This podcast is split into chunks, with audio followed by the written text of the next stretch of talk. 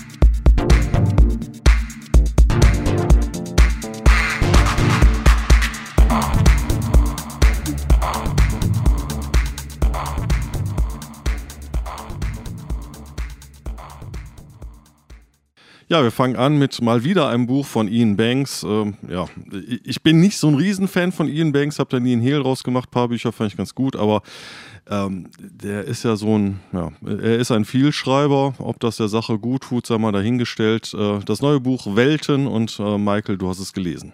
Ja, ich habe es gelesen und ich bin in Klammern war, Fragezeichen, dazu gleich mehr, ein großer Ian Banks-Fan. Und Ian Banks hat ja die Besonderheit, dass er eigentlich in zwei Identitäten schreibt. Als Ian Banks schreibt er Mainstream-Romane, ungewöhnliche, oft surrealistisch, also äh, sehr, sehr tolle Bücher wie Die Wespenfabrik oder Crow Road. Und als Ian M.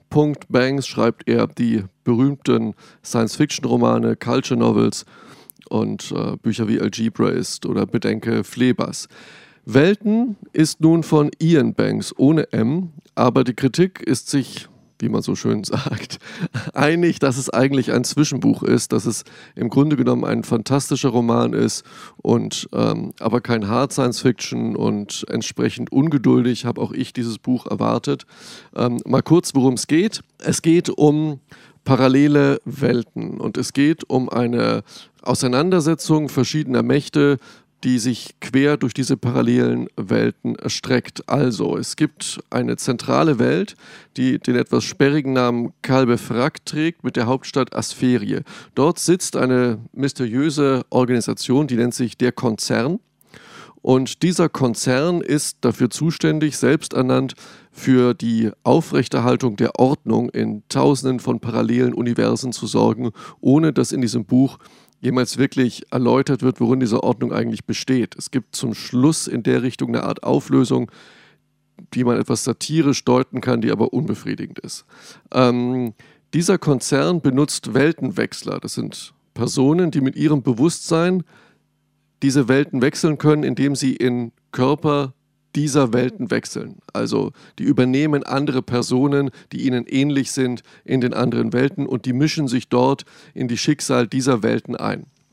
Vor diesem Grundkonstrukt agieren sehr viele Leute in parallelen Sichtweisen und tun eine Menge verwirrender Dinge. Und äh, die Hauptperson ähm, ist ein Mensch namens Temujin O, ein professioneller Auftragskiller im Dienste dieses Konzerns, im Dienste der Chefin dieses Konzerns, Madame Dortolan, eine sehr unsympathische äh, Person. Allerdings wird er abtrünnig. Er bekommt von Madame Dortolan den Auftrag, quasi die Hälfte des Vorstands dieses Konzerns umzunieten. Stattdessen nietet er ähm, eine der Vertrauenspersonen von Madame Dortolan um und ist ab diesem Moment vogelfrei. Und bevor wir noch etwas mehr zu diesem äh, Buch sagen, schauen wir Temujin O doch einmal bei seiner Arbeit zu und bei seinem besagten Mord. Freundlich hebe ich die Hand. Sie müssen keine Angst haben, Sir. Ich bin nicht hier, um Sie zu bedrohen, sondern um Ihren Schutz zu gewährleisten. Tatsächlich? Der Lord scheint diesbezüglich im Zweifel. Absolut. Ich gehöre schon seit langem unter anderem auch der Sicherheitsabteilung an. Dies entspricht der Wahrheit. Nie davon gehört. Das soll auch so sein, außer man benötigt ihre Dienste. Ich lächle. Dennoch existiert sie. Möglicherweise fühlen sie sich zu Recht bedroht. Deswegen bin ich hier. Hamül wirkt beunruhigt, vielleicht sogar verwirrt. Meines Wissens steht die Dame in Paris in unverbrüchlicher Loyalität zur derzeitigen Führung. Ich mache ein leicht erstauntes Gesicht. Eigentlich hatte ich sogar den Eindruck, fährt er fort, dass sie selbst auf höchster Ebene an dieser Führung teilhat. Lord Hamül mustert mich forschend. Möglicherweise ist er sich nicht ganz sicher, ob ich mich über ihn lustig machen will. Ich klopfe mir auf den Gehrock, ich bin wirklich abgelenkt, aber ich reiße mich zusammen. Glauben Sie, ich könnte mir ein Taschentuch borgen? Wenn ich mich nicht täusche, muss ich gleich niesen. Hamil runzelt die Stirn. Flüchtig streift sein Blick seine Brusttasche, aus der ein makellos weißes Stoffdreieck lugt. Ich frage den Kellner. Damit wendet er sich zur Seite. Diese halbe Drehung genügt mir. Mit einem blitzschnellen Schritt nach vorn erhebe ich mich und während er wieder zu mir herumwirbelt, ein erster Funke der Furcht in den noch nicht aufgerissenen Augen, schlitze ich ihm mit dem hübschen Stilett aus venezianischem Murano-Glas, das ich vor kaum zehn Minuten auf der Bun Street erworben und im rechten Ärmel verborgen habe, von einem Ohr zum anderen die Kehle auf. Die Alabasterblässe des Lords war trügerisch. Tatsächlich fließt reichlich Blut in seinen Adern. Um ganz sicher zu sein, ramme ich ihm das Stilett direkt in den Solarplexus. An dieser Stelle muss ich darauf hinweisen, dass ich nicht gelogen habe. Wie bereits erwähnt, gehöre ich der Sicherheitsabteilung an, aus der ich mich allerdings wohl soeben auf kreative Weise verabschiedet habe. Doch der besagten Abteilung geht es nicht um die Sicherheit von Einzelpersonen, sondern um die Sicherheit des Konzerns. Solche Unterscheidungen sind wichtig, wenn auch nicht unbedingt in diesem Fall.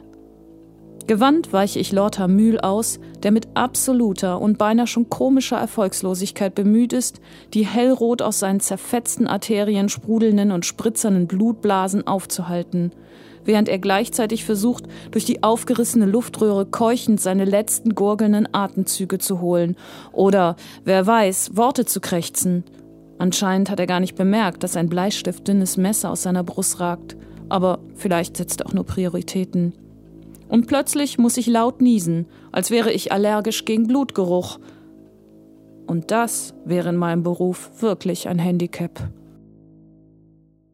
Ja, soweit also der Ausschnitt aus Welten von Ian Banks und äh, ja, es ist doch, ist doch nett zynisch erzählt. Also, ja, äh, meine Frage, wer ist das ganze Buch jetzt als äh, Ich-Erzähler aus Sicht dieses Killers geschrieben? Es gibt viele Personen und all diese Personen berichten aus äh, Ich-Perspektive. Diese Personen sind alle in diesen unterschiedlichen oder in unterschiedlichen Parallelwelten zugange. Da gibt es zum Beispiel einen, der nennt sich Patient ähm, 8262, der in einem Krankenhaus liegt und man weiß am Anfang, entweder spielt er eine psychische Krankheit, um sich vor feindlichen Agenten zu verstecken, die ihn aus anderen Welten angreifen, oder er ist verrückt. Das weiß man nicht. Dann gibt es ähm, einen, der heißt der Philosoph, der arbeitet auch im Dienste des Konzerns. Das ist ein professioneller Folterer, der es erfolgreich geschafft hat, seine persönlichen Perversionen umzudeuten als Dienst der Menschheit. Dann gibt es eine Gegenspielerin von Madame d'Ortolan, die diesen Konzern führt. Das ist eine Mrs. Malverhill. Das ist eine Universitätsprofessorin, ja, man könnte sagen, in dem Fach Universenkunde. Und die erhebt sich gegen den Konzern, ohne dass genau klar ist, warum. Und die heuert diesen Killer Temujin O, der auch so ein Gelegenheitsliebhaber und ehemaliger Schüler von ihr ist, an. Und ähm, dann gibt es noch einen Adrian Kabisch, das ist ein aufstrebender Drogendealer, der lebt in einer Welt, die im Wesentlichen unserer gleicht. Und diese Personen agieren also vor sich hin. Und Banks schildert die unterschiedlichen Universen mit vielen satirischen Elementen, mit einer großen Fabulierkunst. Das Problem daran ist, dass es das auch schon war. Und das hat mich sehr, sehr enttäuscht, weil Banks konstruiert eine ausgefeilte Struktur, die aber nur den Zweck hat, ihn Banks rumlabern zu lassen. Also, also, man könnte sagen, ein gehobener Unterhaltungsroman. Ja, ein selbstverliebter Unterhaltungsroman. Ah, das okay. muss ich leider sagen. Das heißt, ähm, Banks ist berauscht von seiner Sprache und diese ganze Konstruktion mit den Paralleluniversen und alles, die ist völlig gleichgültig letztlich. Und die Schwierigkeit ist, dass, dass ähm, da jede Menge pseudo-wichtige Dinge passieren, Andeutungen und Phrasen, die keine Rolle spielen. Und der ganze Roman ist angefüllt mit Gewalt, Sex, parallelen Wirklichkeiten und so einer nervigen Hausfrauenphilosophie, so pseudo-wichtige Andeutungen wie die Realität fokussiert, das Bewusstsein am besten und jetzt kommt irgendwas, wird irgendwas erklärt und das ist aber alles nur Gelaber. und mal, ich kann nicht sagen, dass das Buch nicht gut zu lesen ist, das ist was für eine Zugfahrt, allerdings müsste das eher so ein Interkontinentalflug sein bei den vielen hundert Seiten, aber oder für einen Strand, weißt du, wenn es nicht wichtig ist, wenn es dann zwischendurch auch mal ins Wasser fällt, ich habe keine Ahnung, aber ähm, es fehlt halt der letzte Kick und Unsere Hörer dürfen mir gerne glauben, dass es mir überhaupt kein Vergnügen bereitet, ein Buch nicht zu mögen. Und dieser Effekt ist bei Ian Banks doppelt so stark, weil ich stand erst gestern noch vorm Regal in der Vorbereitung zur Sendung und habe mir die alten Ian Banks Romane rausgezogen, irgendwie Inversions und The Player of Games und äh, Bedenke Flebers und da geht mir das Herz auf, was hat der Mann für großartige Romane geschrieben und ich fand schon Meta, den letzten Kulturroman, den konnte ich nicht zu Ende lesen. Und ich glaube, der Mann, der braucht einfach eine Kreativpause. Da fehlt das Herzblut. Das ist nur noch runtergeschrieben. Leider ist die nächste Culture Novel schon angekündigt, aber ich würde Ihnen Banks empfehlen, einfach mal für ein halbes Jahr auf eine Insel zu gehen oder so ein bisschen runterzukommen. Aber okay, das dazu und äh, gleich geht's weiter mit äh, anderen Büchern.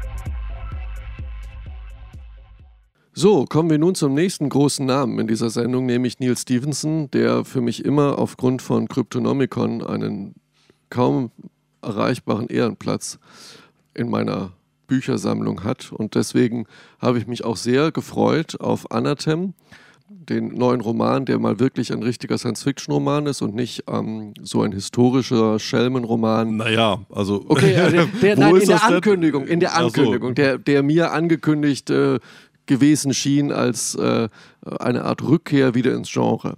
Und ähm, ja, wir haben das Buch beide gelesen, halbwegs. Und ähm, ja, das wird jetzt leider auch nicht wirklich eine Jubelarie, Stoffel. Nee, also ich habe es zu Ende gelesen. Ich habe mich, hab mich ähm, ich kann nicht sagen, dass ich mich durchgequält habe, weil dieses Buch ist sehr dick und es ist, ähm, man kann es ganz gut lesen, weil er kann ja gut schreiben. So. Aber worum geht's? Das Ganze spielt erstmal in einem Kloster, ist so ein Name der Rose-Setting. Es gibt Novizen äh, und einen väterlichen Lehrer. Äh, der wird dann irgendwann ausgeschlossen und die Novizen entdecken, dieser väterliche Lehrer namens Orolo hat da was entdeckt. Äh, und äh, da wir uns in einem Science-Fiction-Buch beschäftigen, hat er was am Himmel entdeckt. Ja, so. Das Ganze dauert aber schon mal allein 300 Seiten.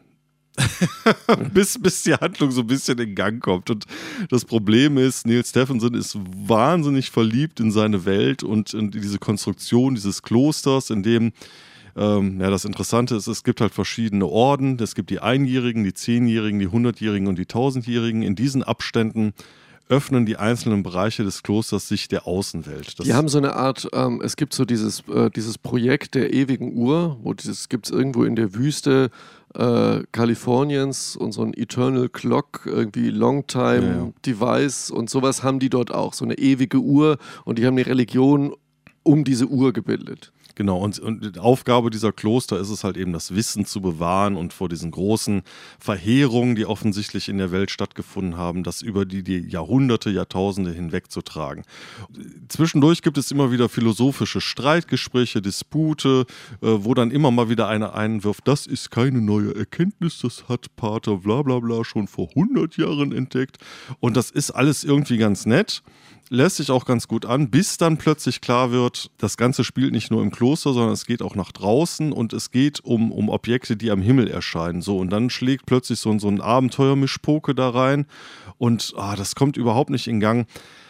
Ha, ich bin nicht sehr begeistert von diesem Buch. Wir, wir, wir hören mal vielleicht ähm, in einen Ausschnitt rein. Das ganze Buch ist in, in, in, äh, als Ich-Erzähler erzählt äh, von, von diesem jungen Novizen namens Ras.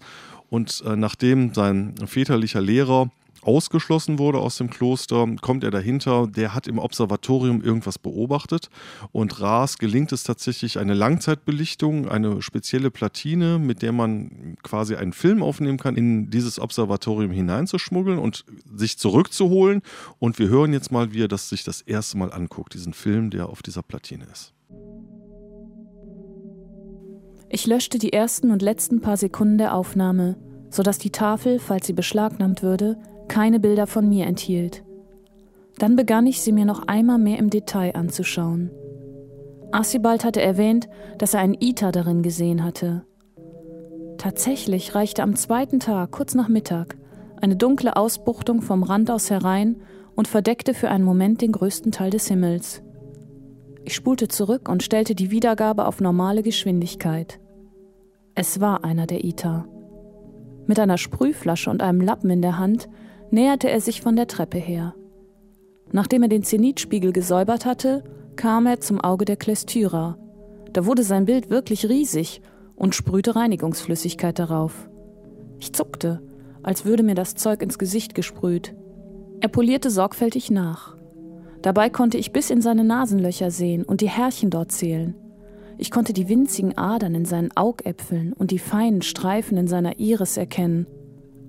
Nun stand es außer Frage, dass es sich um Saman handelt, den Ita, auf den Jesri und ich zufällig in Korts Maschinenhalle gestoßen waren. Unmittelbar darauf wurde er, während er von dem Auge zurücktrat, zusehends kleiner. Die oberste Ebene des Pinakels verließ er jedoch nicht sofort.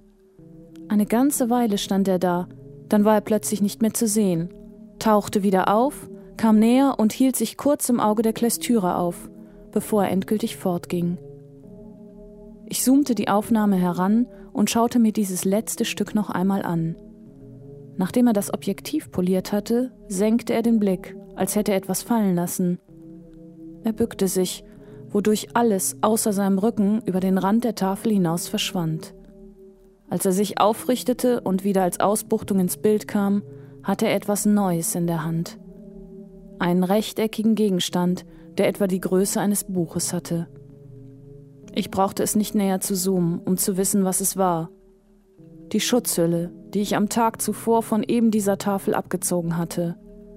Der Wind hatte sie mir aus der Hand gerissen, und in meiner Eile fortzukommen, hatte ich sie idiotischerweise da liegen lassen, wo sie hinuntergefallen war. Das war ein Ausschnitt aus dem Roman Anathem von Neil Stevenson, der Roman, wie Stoffel gesagt hat, mit den gefühlten Millionen Seiten. Aber ähm, ja, man sieht hier schon auch den Neil Stevenson-Stil, der sehr filigran ist. Also da dauert auch das Betätigen eines Lichtschalters zwei Seiten und nichts unbedingt dagegen. Aber äh, da muss man schon Thomas Pynchon heißen, um sowas durchzustehen. Irgendwie so einen filigranen Stil.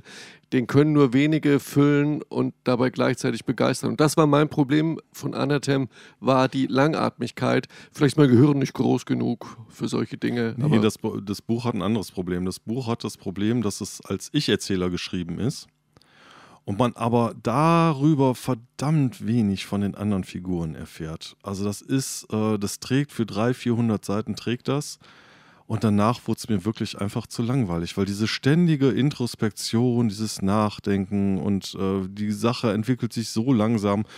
Und ähm, bis zu dem Punkt, wo die dieses, dieses UFO am Himmel entdecken, habe ich gedacht, naja, okay, mal gucken, wo es hingeht. So. Und dann entdecken die dann UFO. Also bitteschön, das ist einfach. das ist diese ganze Konstruktion. Und es ist am Ende, es ist so lächerlich. Und dann kommt er aus diesem Kloster raus und dann, dann äh, reist er noch über eine Eislandschaft, wo er dann noch Abenteuer besteht, wo ich mir denke, was soll das denn jetzt? Also, das ist so ganz, ganz komisch konstruiert und es gibt tolle Nebenpersonen. Also, dieser, dieser väterliche Lehrer, dieser Orolo, der ist super interessant. Und es gibt ähm, einer aus diesem tausendjährigen Kloster, so eine ganz mystische Gestalt, der wird auch aus dem Kloster ausgeschlossen und in die Welt hinausgeschickt.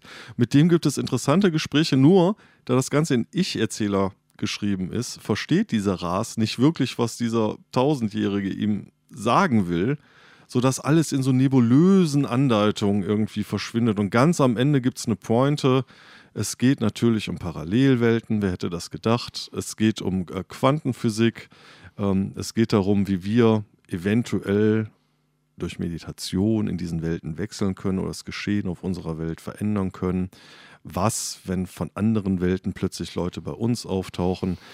Ein großes, spannendes Thema, aber ich frage mich, warum muss das so Name der Rose mäßig 500 Seiten in diesem Kloster anfangen? Also ja, was also soll das? Das ist eine Konstruktion, die macht mir keinen Spaß. Ich fand Umberto Eco immer furchtbar. Manche finden ihn toll. Für mich ist es einfach ein eingebildeter Bildungsbürger, kann ich nichts mit anfangen. Und Neil Stevenson, so leid es mir tut, ich liebe ihn für seine frühen Bücher, auch wenn das jetzt wieder ein Klischee ist, aber der entwickelt sich echt zum verdammten Besserwisser.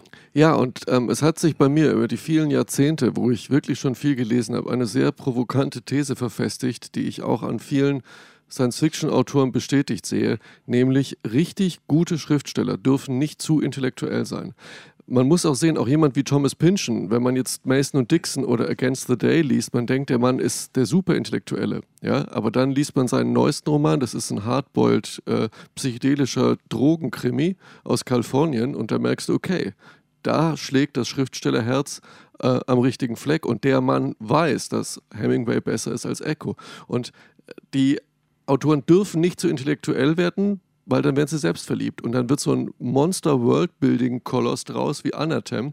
Und äh, da, das kann ich in einem Seminar besprechen. Aber da habe ich nicht richtig Spaß dran. Ja, das ist halt das Problem, wenn man im Alter noch ein Opus Magnum schaffen will. Es ja, man kann es lesen, wer viel Zeit hat, kann es lesen. Es ist irgendwie okay, aber es hat nicht den Werf, den man sonst so von Neil Stephenson gewohnt ist.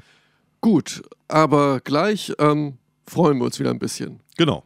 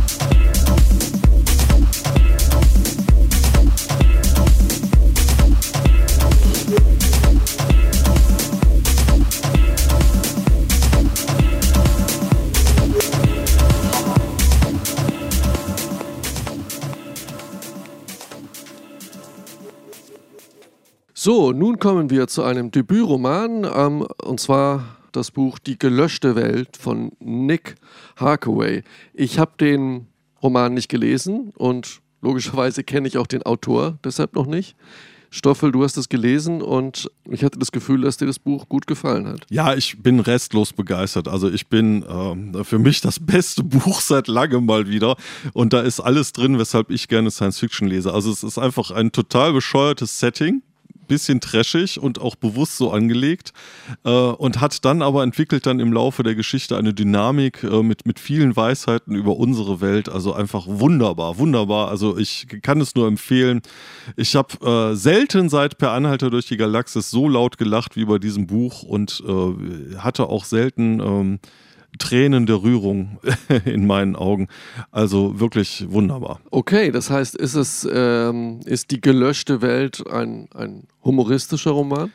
Äh, nee, es ist eine, eine bitterböse, sarkastische Satire auf die strukturelle Gewalt, die uns, in unserer Welt vorherrscht. Also ich, ich hole mal ganz kurz aus. Das trashige Setting ist, äh, äh es gab ähm, Löschbomben, also eine Weiterentwicklung. Äh, die Bombe explodiert irgendwo und da ist die Welt einfach nicht mehr da.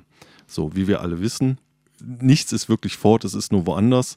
Und diese Leere wird dann gelöscht mit den ähm, Dämonen, die wir in uns tragen. Also plötzlich in den Teilen der Welt, es kommt natürlich zu einem Weltkrieg äh, und äh, mehr oder weniger die ganze Welt wurde gelöscht und wird bevölkert von Dämonen, die die Menschen in sich tragen. Jetzt gibt es aber eine, eine Firma, äh, die ein Mittel herstellt, was bezeichnenderweise einfach nur Zeug heißt. Und äh, dieses Zeug wird über ein Rohr äh, in die Luft gesprüht. Und an diesen Stellen, wo dieses Zeug rausgesprüht wird, äh, ist die Welt nicht gelöscht, sondern man kann ganz normal leben. Und es gibt so eine schnelle Eingreiftruppe. Wenn irgendwo das äh, Rohr kaputt ist, dann kommt diese schnelle Eingreiftruppe, greift da ein und repariert das Rohr. Und äh, der Ich-Erzähler, ich weiß noch nicht mal, ob der einen Namen hat. Das ist äh, jetzt auch ganz interessant mit der Pointer am Ende.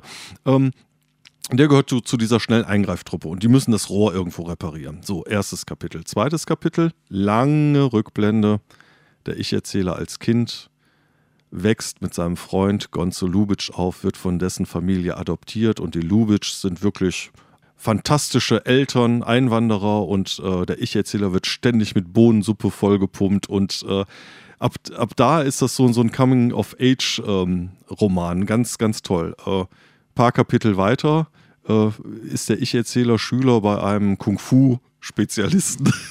da ist das wirklich so eine Bruce Lee-Story. Wieder ein paar Kapitel weiter äh, ist der Ich-Erzähler beteiligt an der Entwicklung dieser Löschbomben. Plötzlich findet er sich in einem Krieg, in einem Krisengebiet. Äh, Anspielung auf den Afghanistan-Krieg. Ganz, ganz starke Anspielung. Sehr eine bitterböse Abrechnung mit dem Afghanistan-Krieg. Habe ich nirgends so gut gelesen, außer vielleicht Three Kings, äh, erster Golfkrieg, der, der Film. Ähm, also super. Ich, ähm, es gibt unglaublich tolle Szenen. So, dann kommt es zu dieser Katastrophe. So, und der Ich-Erzähler ist aber bei der schnellen Eingreiftruppe und die fahren mit so einem riesigen, gigantomanischen, großen, Öl Ölplattform, großen Mobil durch die Welt und verlegen dieses Rohr, aus dem dieses Zeug rausgespritzt wird. Und dabei treffen sie dann auf so kleine Indianerdörfer und äh, allmählich ist in diesem, in diesem riesigen Mobil macht sich auch so eine Bürokratie breit. Und da gibt es eine bitterböse Abrechnung, äh, wie, wie, wie ähm, aus, aus Notfallsituationen aus, aus, aus einer ersten Hilfe plötzlich so, so, so ein, ein, ein Elendswirtschaft, äh, äh, entsteht. Also ich, ich könnte jetzt in einem Fort, äh, würde es jetzt aus mir raussprudeln. Ähm, was ich an diesem Buch liebe, ist, äh, Nick Harkaway hat verstanden, wie die Welt funktioniert. Nick Harkaway hat verstanden, wie die Menschen funktioniert und er hat auch verstanden, was man dem entgegensetzen muss. So, und wir kommen jetzt mal an eine Stelle.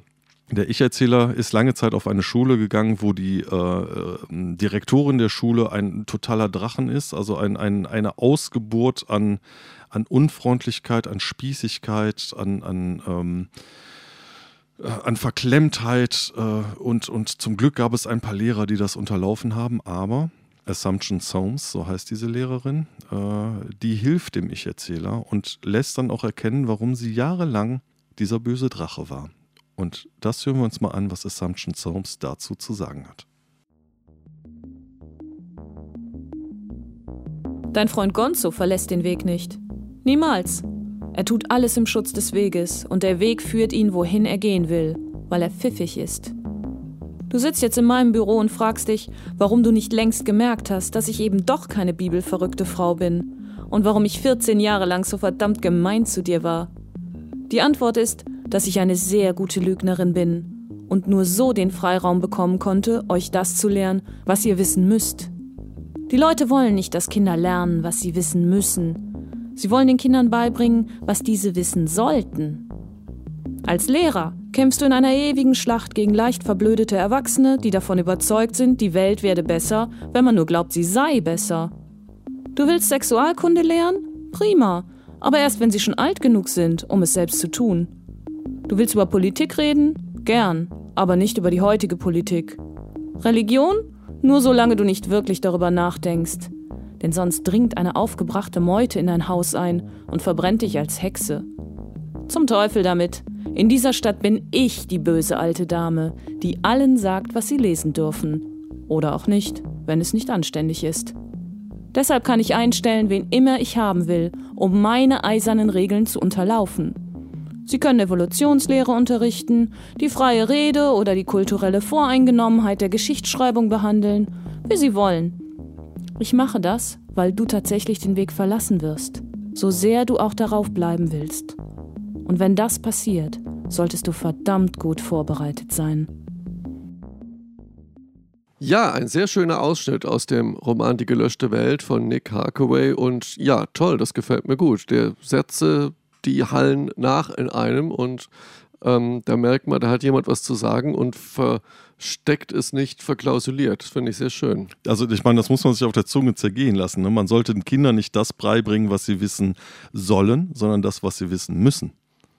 Ja, also das ist einfach so gut und davon ist das Buch voll. Das ist voll von solchen Betrachtungen, äh, großen Erkenntnissen darüber, was in unserer Welt passiert. Das ist einfach genial. Und äh, vielleicht eine Bemerkung noch äh, so am Rande. Also dieses ganze Setting ne, mit der gelöschten Welt und so, das ist spannend, das ist super, das ist ein bisschen trashig.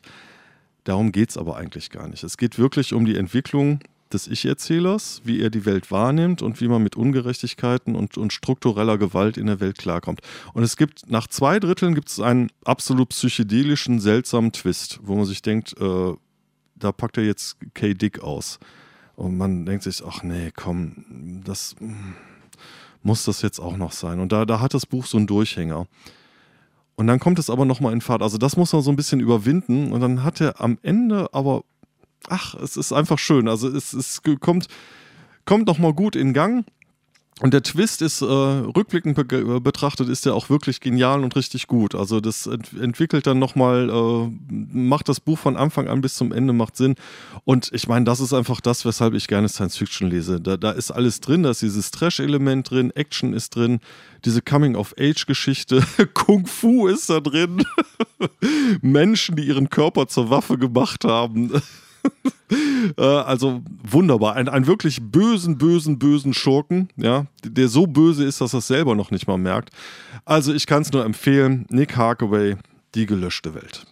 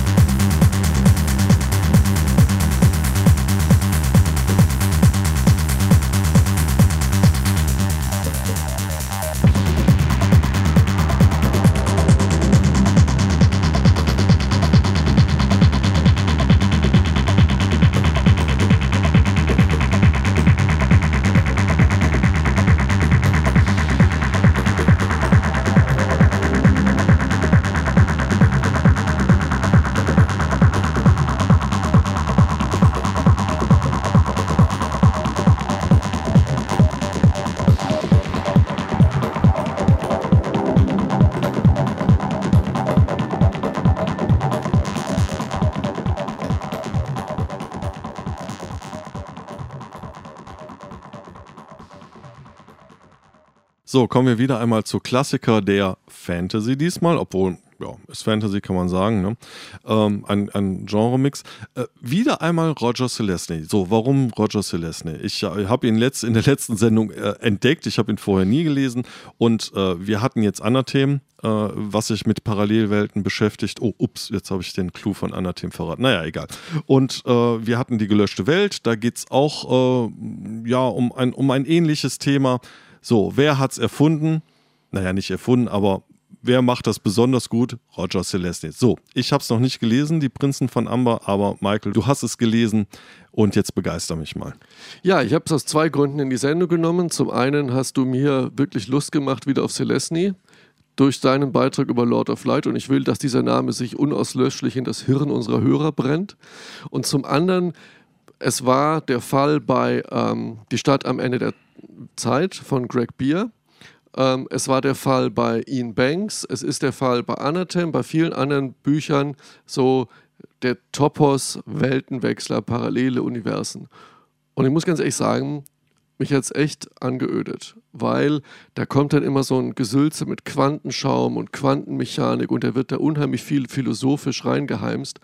Der Großmeister zusammen mit Michael Moorcock und seinem Multiversen-Idee dieses Themas war Roger Celesny mit den Prinzen von Amber. Das ist High Fantasy, klassische High Fantasy, König, Prinzen, Einhörner, drum und dran.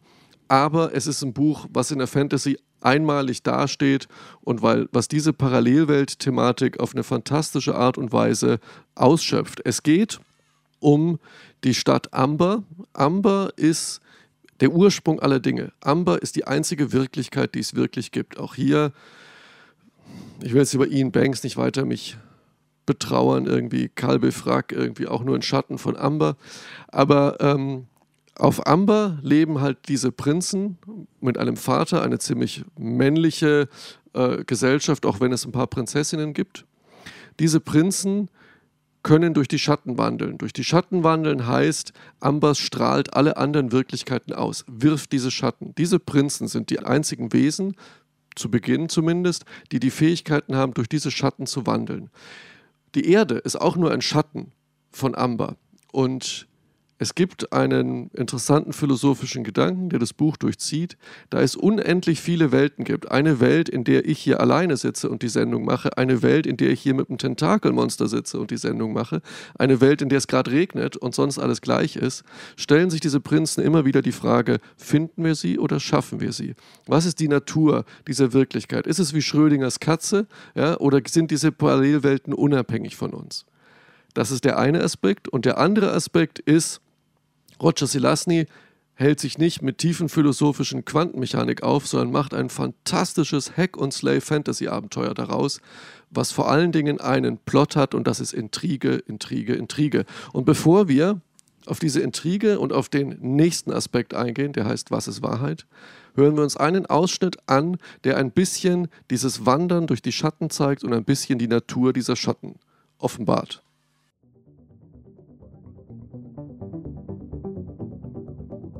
Wohin? fragte sie im Aufstehen. Hier entlang, sagte ich und führte sie an die Stelle, wo ich geschlafen hatte. Wir betrachteten den Wasserfall und das Mühlrad. Sie wollte etwas sagen, doch ich unterbrach sie. Schau hin, sagte ich. Du musst nur schauen. Und so standen wir da und starrten auf das Wirbeln, Plätschern und Drehen, während ich meine Gedanken ordnete. Dann sagte ich, komm, ergriff sie am Ellenbogen und ging mit ihr auf den Wald zu. Als wir uns zwischen den Bäumen bewegten, verdunkelte eine Wolke die Sonne und die Schatten wurden tiefer. Die Stimmen der Vögel klangen schriller und Feuchtigkeit stieg aus dem Boden auf. Wir gingen von Baum zu Baum und die Blätter wurden länger und breiter. Als die Sonne zurückkehrte, wirkte ihr Licht gelber und hinter einer Wegbiegung stießen wir auf Pflanzenranken. Die Stimmen der Vögel erklangen nun zahlreicher und heiserer. Der Weg führte plötzlich bergan und ich geleitete sie an eine Steinformation vorbei auf höheres Gelände. Ein fernes, kaum vernehmliches Grollen schien sich hinter uns bemerkbar zu machen. Das Blau des Himmels veränderte sich, während wir über eine Lichtung schritten und eine große braune Eidechse verscheuchten, die sich auf einem Felsen gesonnt hatte. Als wir um eine andere Felsgruppe bogen, sagte sie, ich wusste gar nicht, dass es hier so etwas gibt. Dabei dachte ich, ich kenne mich gut aus, aber hier bin ich noch nie gewesen.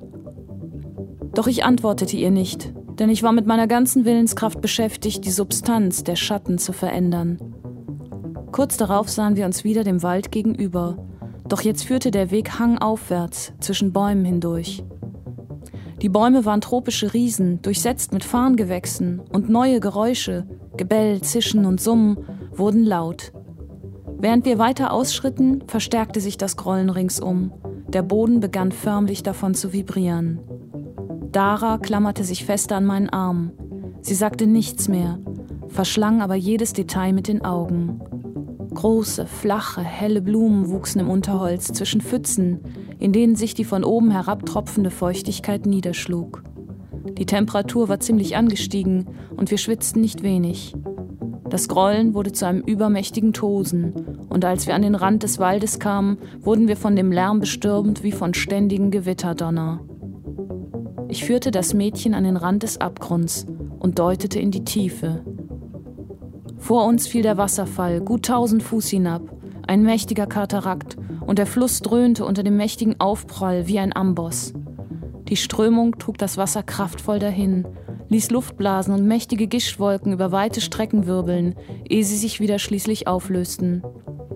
Uns gegenüber, etwa eine halbe Meile entfernt, halb verdeckt durch Regenbogen und Wasserdunst, einer von Riesenhand geformten Insel ähnlich, rotierte langsam ein gigantisches Rad, bedächtig und schimmernd. Hoch über uns ließen sich große Vögel wie schwebende Kruzifixe in den Luftströmungen dahintreiben. Ja, wow. Soweit also der Ausschnitt aus äh, Die Prinzen von Amber von Roger Celesny. Und äh, ich hm, habe jetzt neulich Inception gesehen von Christopher Nolan. Ein halbgarer Film, der ein paar gute Sachen hat. Ähm, ein bisschen zu viel Action meiner Meinung nach.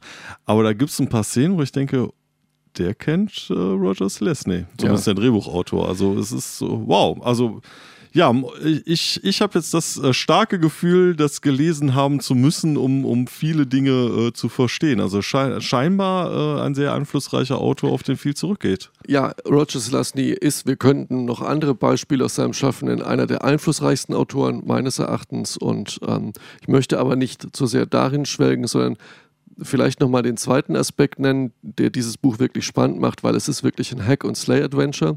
Diese Geschwister hassen sich bis auf den Tod, bekämpfen sich. Der König, kann man sagen, der, das Oberhaupt der Familie Amber, Oberon, ist verschwunden.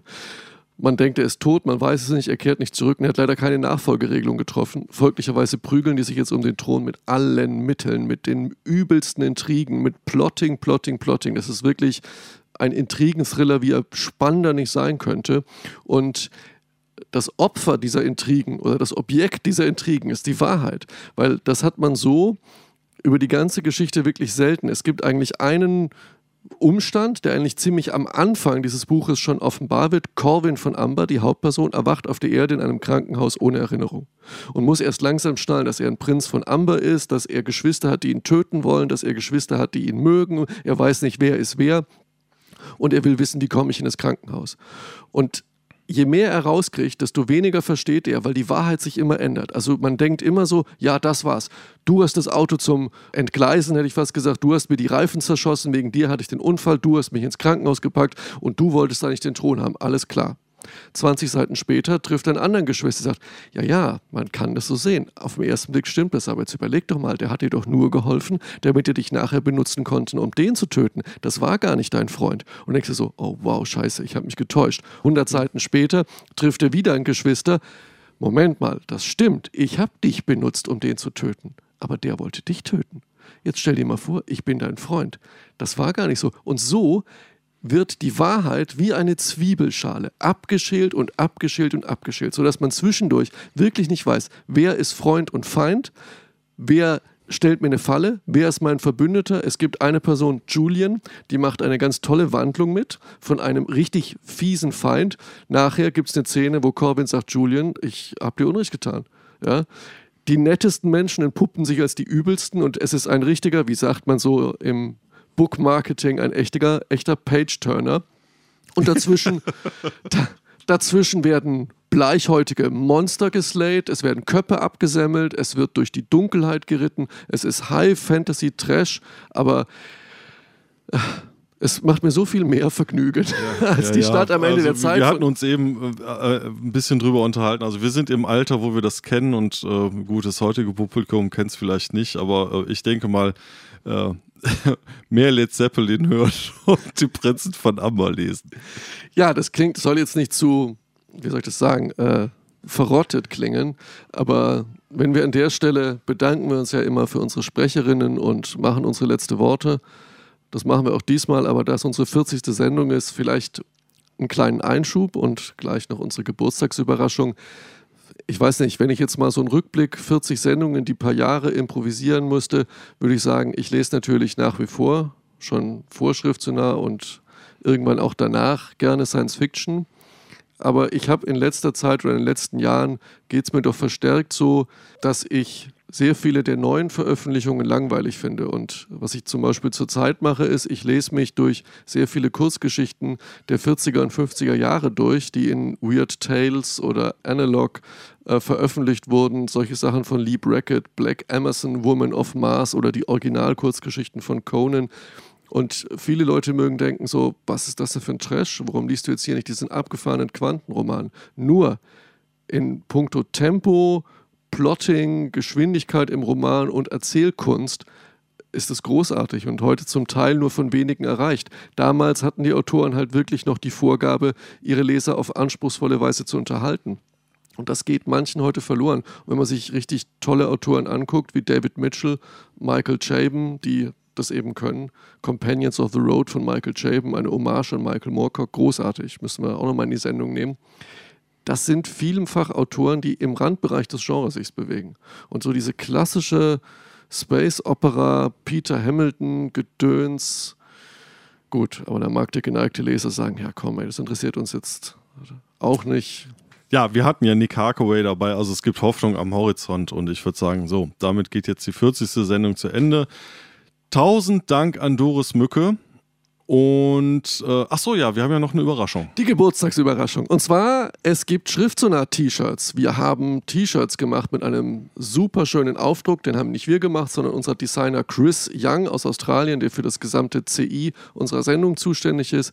Diese T-Shirts, die kann man käuflich erwerben jetzt und bis in alle Ewigkeit. Den Link dazu gibt es auf unserer Sendung. Ähm, diese T-Shirts werden kosten 16 Euro 70 oder 80, legt mich jetzt nicht fest. Das ist der reine Produktionspreis. Wir verdienen keinen Pfennig an diesen T-Shirts. Spreadshirt macht es möglich. Also in Zukunft kann sich jeder, der will, ein Schriftsner Fan-T-Shirt kaufen. Und zum Jubiläum der 40. Sendung, die ersten drei, die auf unserer Webseite zu unserer Sendung einen Kommentar posten und in diesem Kommentar schreiben, dass sie das T-Shirt haben wollen. Über dieses T-Shirt schreiben. Die ersten drei bekommen es von uns geschenkt zur Feier des Tages. So, jetzt sind wir ein bisschen ins Labern gekommen, aber zur 40. Sendung davon das ja mal. Wir geloben, dass die 41. Sendung etwas schneller kommt, aber wir hatten privat, äh, ist bei uns so einiges passiert. Ähm, das hat sich jetzt einigermaßen geregelt und ähm, ja, wir freuen uns, dass ihr uns immer noch hört und zuhört und ähm, ja, und an dieser Stelle auch nochmal einen extra Dank an Doris Mücke für 40 Sendungen und auch die anderen Sprecher und Sprecherinnen, die immer mal wieder in unserer Sendung was gesagt haben und die längst der Wind dahin geweht hat. Wir haben sie nicht vergessen. Und ähm, die letzten Worte gehören in dieser 40. Sendung Nick Harkaway aus seinem Debütroman Die gelöschte Welt. Und hier jetzt mal ausnahmsweise nicht direkt zitiert, sondern in direkte Rede äh, übersetzt. Also. Regierungsgeschäfte sind eigentlich kaum mehr als eine Serie von Vollbremsungen, wobei sich alle darüber streiten, wie man die Landkarte zu halten hat. Guten Abend. Nö, schönen guten Abend.